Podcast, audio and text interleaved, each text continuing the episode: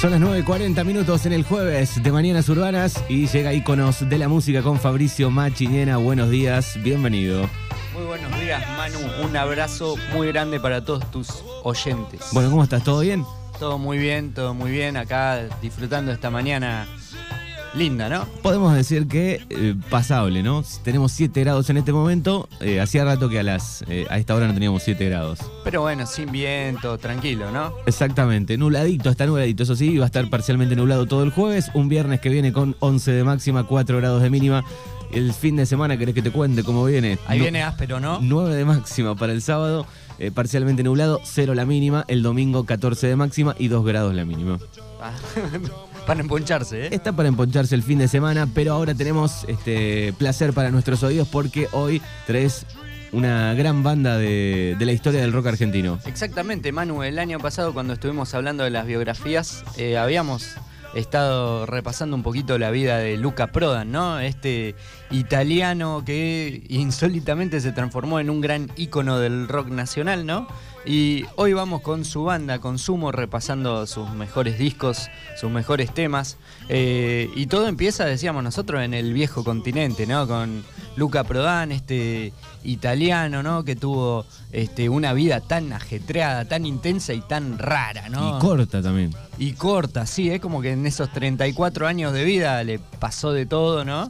Este, bueno, de una familia muy diversa, vivieron en algún tiempo en China, eh, muy multicultural el tema, mamá italiana, papá escocés. Eh, Luca había estudiado en, el, en Gordonstown, en el mismo colegio donde fue el príncipe Carlos, o sea que era este, una familia de, buen pasar económico, pero en el camino de Luca se cruzó la heroína, ¿no? Se hizo adicto, él, bueno, en Londres eh, fue muy habitual de de la escena del rock, del reggae ahí, como que mamó, digamos, todo, todos esos aspectos musicales y tuvo una gran tragedia personal, ¿no? Que él inició justamente en ese mundo de las drogas a su propia hermana Claudia. Eh, ella lamentablemente hizo un pacto suicida con su, con su novio. Más o menos por la misma época, Luca cayó eh, en una sobredosis que lo dejó al borde, al borde nomás de la muerte. Y justamente ese hecho de tocar fondo sumado a una postal, ¿no? Todo pensar que arranca con una postal que le manda un amigo de él que se llama Timmy McKern, un escocés que había sido compañero de él en Gordonstown, que se había venido a vivir acá a las sierras de Córdoba, había formado su propia familia y le manda una postal de Nono, un pueblito ahí de, esos bien de las sierras cordobesas. Y Luca de alguna manera flashea, ¿no? Con, con ese ambiente tan bucólico y ahí es donde toma la decisión de venirse acá a la Argentina. Así que, digamos, la matriz de Sumo va a estar radicada ahí, ¿no? Claro, en, Londres, digo, tuvo una, como una primera banda, ¿no? Tuvo una primera banda que en realidad duró muy poquitito, ¿no? Todo muy efímero. Él trabajaba también en una tienda de discos, o sea que él sabía que quería hacer música. Y acá en la Argentina, insólitamente, entonces encuentra, digamos, un grupo de loquitos como él que disfrutaba de la misma manera de, de hacer música y así se forma Sumo, ¿no? En ese entorno. Eh, de, han quedado miles de anécdotas de ese paso de Luca por, por, las sierras cordobesas, como un personaje sumamente excéntrico, ¿no? Vos ponete a pensar eh, que no pegaba mucho con ese, con ese entorno y realiza sus primeras grabaciones. Por ejemplo, el tema que estábamos escuchando recién se llama Reggae Test. Es bien reggae, ¿no? Exactamente. Uno de, uno de los, digamos, eh, ritmos que más va a cultivar. Es como que Sumo fue una gran fusión de, ritmos, ¿no? Que van del punk al reggae, al rock duro, tradicional, ¿no? Es como que fueron probando distintas facetas y entonces ahí empieza a armar su banda, ¿no? Por ejemplo, eh, uno de los cuñados de Timmy McKern, el actual guitarrista de Las Pelotas, Germán Dafunquio, se va a sumar, al igual que Alejandro Socol, ¿no? Ya fallecido también ex cantante de, las pelotas. Ya vamos a estar hablando también de esa división, ¿no? Que quedó de. Divididos las pelotas. Eso mismo. Eh, más tarde, cuando la, banda ya se muda a Harlingham para hacer sus primeros. Eh, sus primeras grabaciones en estudios un poco más este, desarrollados, se van a sumar los de Divididos, ¿no? Actualmente, eh, Diego Arnedo, uno de los grandes bajistas del rock nacional, y Ricardo Mollo, ¿no? Un señor de las guitarras Unos Y- músicos más o menos. Sí, sí, sí. La verdad que tenía mal ojo Luca para, para elegir, ¿no? Eh, Superman Troglio también, uno de los mejores guitarristas, bateristas de reggae de, de ese entonces. Es más, eh, inicialmente vos sabés, Manu, que la, eh, Luca se había traído de Inglaterra a una amiga, Stephanie Nuttall, que era este, baterista. Y resulta que eh, acá, bueno, en los pocos shows que dio Sumo en esa época, estamos hablando del principio de la década de los 80, eh, claro, una mujer en el ámbito del rock nacional, que era un, un entorno sumamente machista, vos sabés que le tiraban cosas, le decían de todo, ¿no? Y Luca intentaba protegerla. Eh, Stephanie se tuvo que ir cuando empezó la guerra de Malvinas porque temía por su propia seguridad, entonces eh, ahí es donde la banda de alguna manera pierde su baterista y ese lugar pasa a ser ocupado primero por Sokol y después por Superman Troglio. Así que ya en el año 83 graban un demo que se llama Corpiños a la madrugada, pero no sale como disco oficial y muchos de esos temas van a ser recogidos en los tres discos, porque muy poquito, Manu, fíjate, tres discos solamente tuvo Sumo y el primero oficial de sello es Divididos por la Felicidad del año 1985 y el primer hit que pegó, todo el mundo lo conoce, ¿no? Exactamente. Es uno de los primeros que, si le preguntas a alguien, decime un, hit de sumo, puede ser uno de este, ¿no? Te va a tirar este que al principio se iba a llamar Una noche en New York City y se terminó llamando La Rubia Tarada.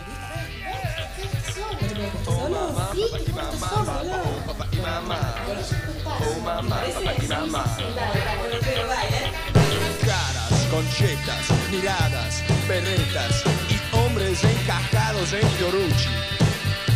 Oigo, dame. Bueno, y, y las fotos que hay de, de Luca, ¿no? A Sí. caballo, por ejemplo, en las sierras de, de Córdoba. Con pelo. Sí, con pelo. Después se afeitó la cabeza. Sí. aburrida, me dice, ¿por qué te pelaste? Bueno, así que la rubia tarada. Una canción ¿no? que habla mucho de, lo- de los estereotipos. Este, eh, Luca era un personaje muy identificado ¿no? con lo popular, con lo barrial. ¿no? Este, como decía Ricardo Mollo, un, ta- un tano que respirando pampa se aporteñó. ¿no? Es increíble cómo mamó toda la cultura local y se hizo un, argentino más, ¿no? Pero bueno, él detestaba lo que él llamaba gente superficial o gente careta. Lo que ya empieza, ese bajo de Arnedo, ¿no? Tremendo, que empieza a sonar de fondo, es el tema Mejor no hablar de ciertas cosas eh, cuyo autor es ni más ni menos que el Indio Solari. Al parecer, este, los redondos y Sumo empezaron a tener una buena relación entre ellos. Un día fue Luca al departamento del Indio, vio una letra, le gustó y, según cuenta la leyenda, ni siquiera le pidió permiso, se la llevó, ¿no? Se la llevó. Una mujer Bueno, pero le habrá robado el papel, supongo, ¿no? No. Sí, de- después el indio va a decir menos mal que la grabó Sumo porque si la hubiésemos grabado nosotros no hubiese quedado tan bien. Claro.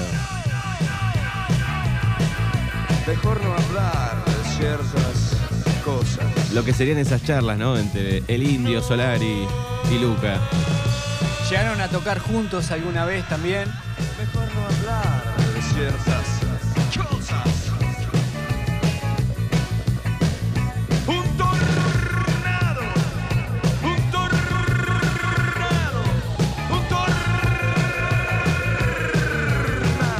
Bueno, así que en 1983. Sí, uno de los pocos temas que tiene Sumo en castellano, ¿eh? la gran mayoría son en inglés y también ese castellano tan de tan de Luca, ¿no? Con esas con esas R muy a lo, a lo italiano. Este, No hay es- otro igual. No hay otro igual ni, ni va a surgir. Por eso su cara se transformó en tantas remeras, ¿no? Ves muchas remeras de Sumo con la cara de Luca. Eh, el siguiente tema tiene mucho que ver con otro género que, decíamos nosotros que a Luca le gustaba tanto inicialmente, que es el reggae. Y justamente se llama el reggae de la paz y amor.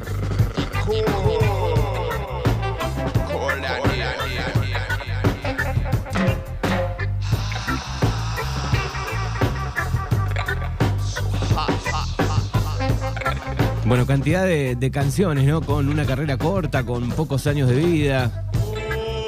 Pero muchos hits. Para hacer tres discos pegaron un montón de temas, mano. ¿eh?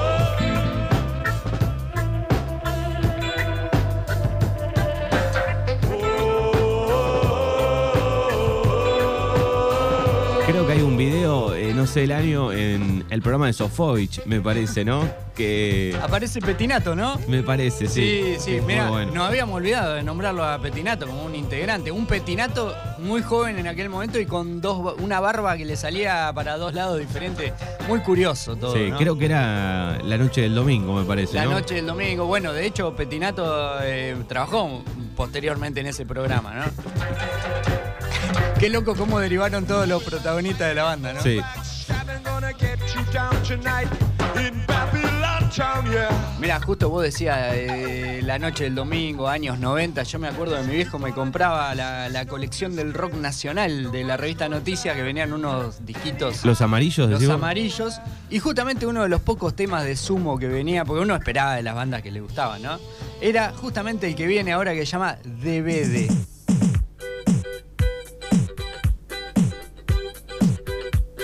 Es una gran colección la de la revista Noticias. Muy variopinta, ¿no? Eh, bandas y artistas que habían quedado prácticamente en el olvido y esa colección los rescató.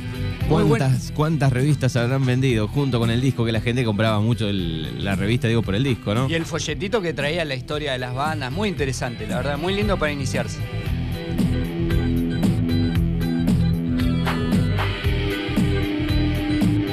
Acá dice, Cristian dice, un gran adelantado, eh, adelantadísimo. Y claro que sí. You know you really look good. You know I felt alright.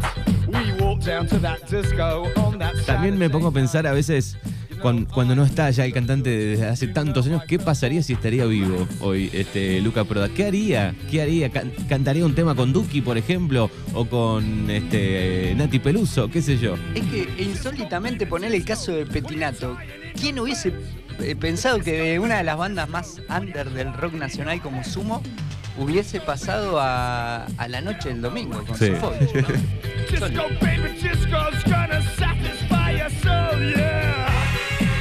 Bien, otro tema también de, Divididos por la Felicidad que está muy bueno es otro reggae llamado Don't Come, en castellano No Acabes.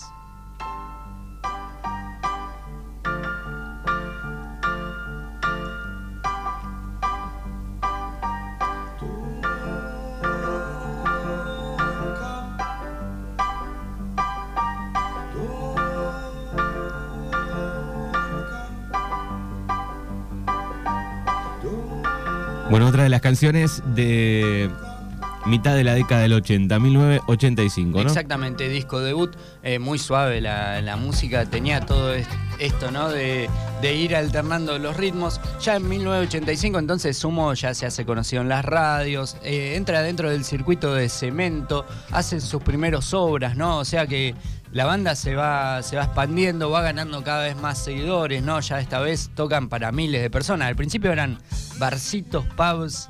Eh, y de lo más under, ¿no? De lo más de abajo del barro. Bueno, estábamos hablando de, de que había estado en Bahía Blanca, eh, con poca gente, ¿no? Decía Fernando recién fuera del aire. En la Biela, decía Fernando, ¿no? Un, un bar mítico de los 80 de Bahía Blanca y también de la fiesta de la primavera. Claro, eso hablábamos, Fiesta de la Primavera en Monte Hermoso, primera edición, 1985. Qué loco, mira todo lo que pasó abajo del puente.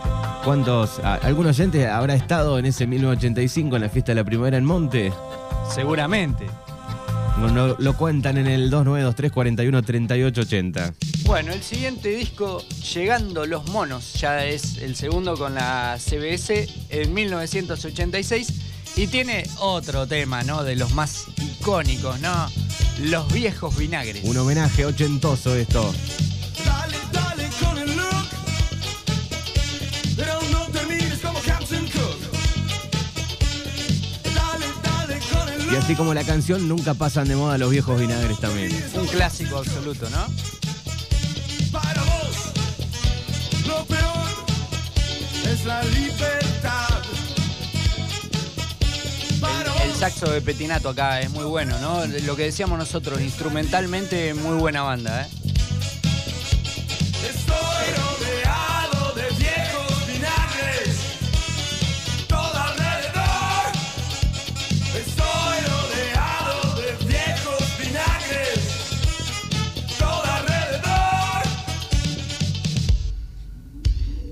Siguiente tema, Manu, eh, es uno, digamos, de los que tiene más power, si se quiere. También se destaca mucho ahí el bajo de Arnedo. Recuerdo haber visto en YouTube algún videoclip de este tema, ¿no? De un hombre andando en una moto en blanco y negro.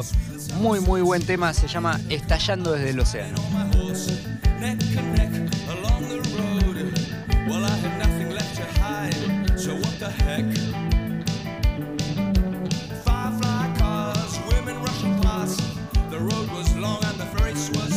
Fabri Machinera repasando un poco la historia de Sumo en este jueves de Mañanas Urbanas.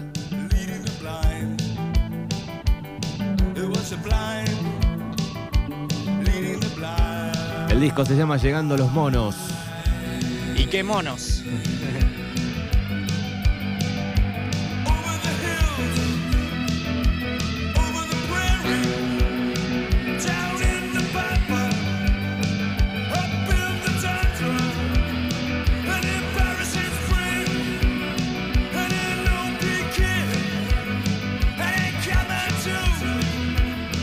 Bueno, 1986. 1986 y el tema que se viene, Manu, es uno de los más clásicos de la banda, un tema muy personal, ¿no? Porque toca la gran tragedia que nosotros hablamos de Luca, ¿no? La gran tragedia de su vida, cruzarse en el camino de la heroína, ¿no? La droga macabra que se llevó a su hermana y que lo dejó a él mismo al borde del colapso, una adicción de la cual nunca se pudo reponer, ¿no? Porque la empezó a reemplazar con otras cosas. Recién, bueno, con Fernando charlábamos, ¿no? El tema de que acá en la Argentina eh, se terminó decantando por la ginebra, que era quizás eh, la bebida que más lo llevaba a un estado similar al cual lo había llevado en su momento la heroína, ¿no? Qué Y que, terrible eso. lo- se lo va a terminar comiendo en un par de años.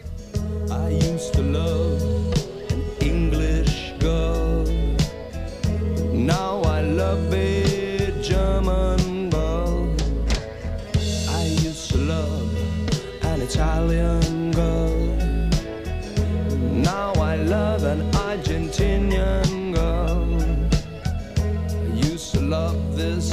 tema muy down, ¿no? Sí.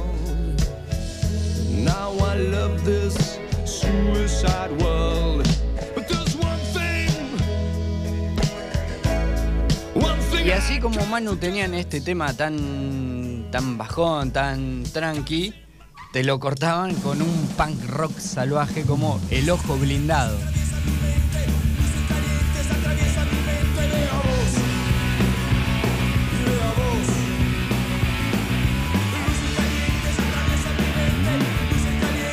Qué bien, cómo podían pasar de un, un tema tranqui, un tranca, un reggae, Y te sacudían esto, ¿no? uno bailable, medio ochentoso como los viejos vinagres. Y el momento punk de Sumo. Mirá, hay un capítulo de la serie Ocupas que se llama El Ojo Blindado por esta canción. No me acordaba, mira. La, la vi en su momento, Ocupas, pero no lo recordaba.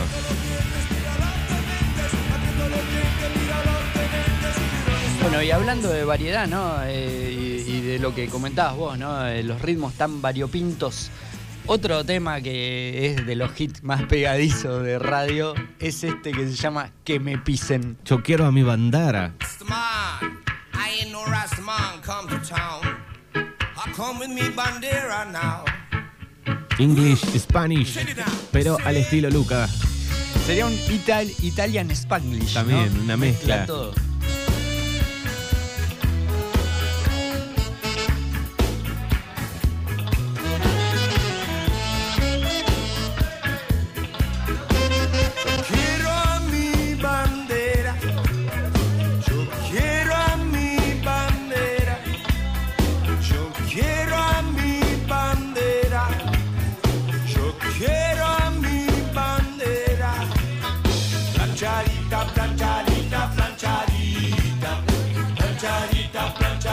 En un momento eh, el- vi en un documental que no me acuerdo cuál era que estaba un poco en contra de- del, del nombre rock nacional, ¿no? Estaba como medio en contra de eso. Sí, sí, absolutamente. Él no, no quería entrar a esa categoría. Dice, eh, ¿yo qué tengo que ver con Spinetta, con Charlie García? Con Soda, con Mateos, me acuerdo que decía. Y además, bueno, con la cuestión de esta que decíamos nosotros, la mayoría de las letras de Sumo eran en, en inglés, ¿no? Sí, eh, en esa misma declaración creo que, que- que ponderaba Mercedes Sosa, Andrés Calamaro, de todas formas, ¿no? Pero tenía eso. Con Andrés Calamaro grabaron algún tema, pero bueno, tenía esa cuestión de que al hombre no le gustaba para nada la categoría. Eh, justamente, Manu, mirá, eh, de los tres discos de Sumo nos queda el último, ¿no? Cortísima carrera, si uno se pone a repasar, ¿no?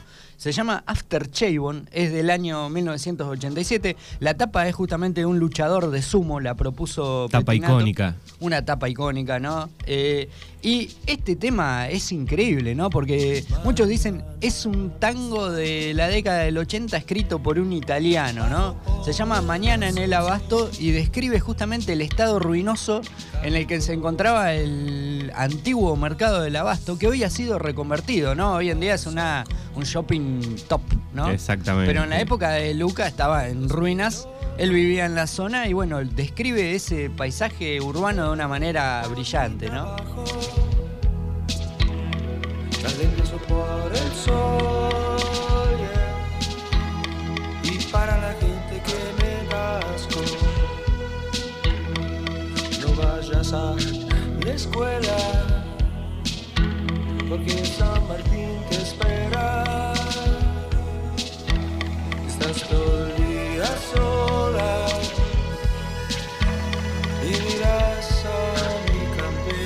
Bueno, así que la tapa de este disco fue ideada por Petinato. Dice que colaboró en algún momento con algunas cosas eh, poco significativas ¿no? de, de la tapa, pero la idea y el general lo hizo Petinato. Exactamente, sí, sí. Luca ya acá estaba en medio en otra, ¿eh? Ya, y, y mirá lo que suena de, de fondo este llamado a la batalla, ¿no? A la guerra que es Cruacán. No nos olvidemos nosotros de las raíces escocesas de Luca. De acá vienen las gaitas, ¿no? Todo tiene que ver con todo. Cruacán era el grito de guerra que tenían los clanes escoceses que se enfrentaban al reino de Inglaterra, ¿no?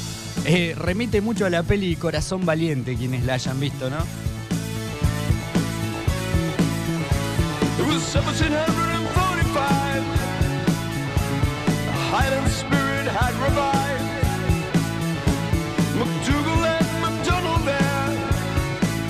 Lo escuché en un viaje por Ginebra, dice justamente esa ciudad en una fiesta latina eh, y sonaba hermoso, dice Cristian.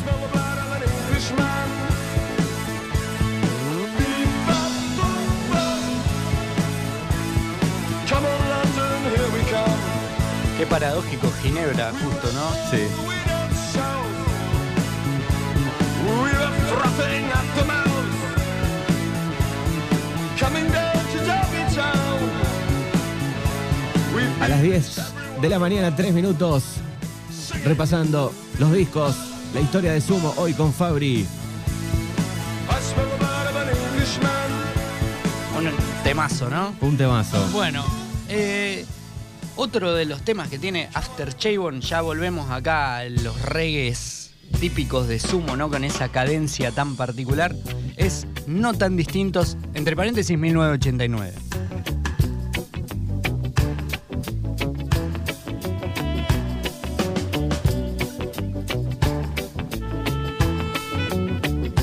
Imaginamos cosas locas como un Sumo, un Luca Prodan featuring eh, Bob Marley, por ejemplo.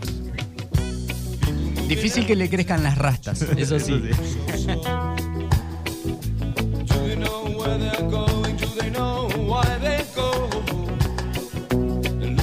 Your book of rules and tell me what you see.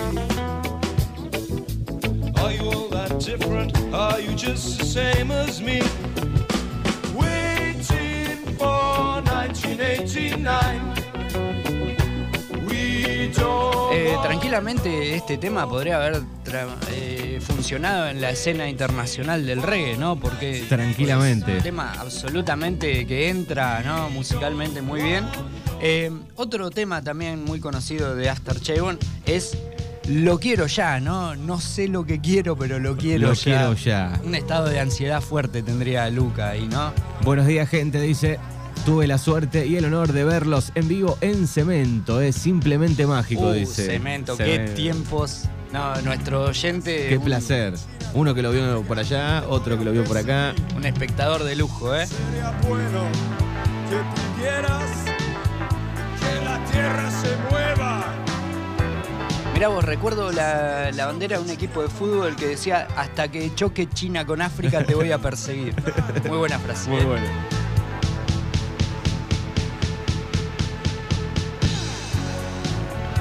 Bueno, ya Manu en el año 1987, decíamos nosotros acá en After Chavon, Luca estuvo medio descentrado, ¿no? Él hasta entonces había sido, digamos, la gran cabeza de Sumo, ¿no? El ideólogo de la música, las letras, etcétera, pero acá ya parece mucho más corrido, más descentrado, muy en su mundo, ¿no? Con, con sus calvarios personales a cuestas, ¿no? Una personalidad muy alegre por un lado, pero por el otro lado muy atormentada, ¿no? Es como que es un personaje sumamente heterogéneo, lo que decíamos nosotros, su adicción a la ginebra lo, lo va a transformar en un enfermo de cirrosis, ¿no?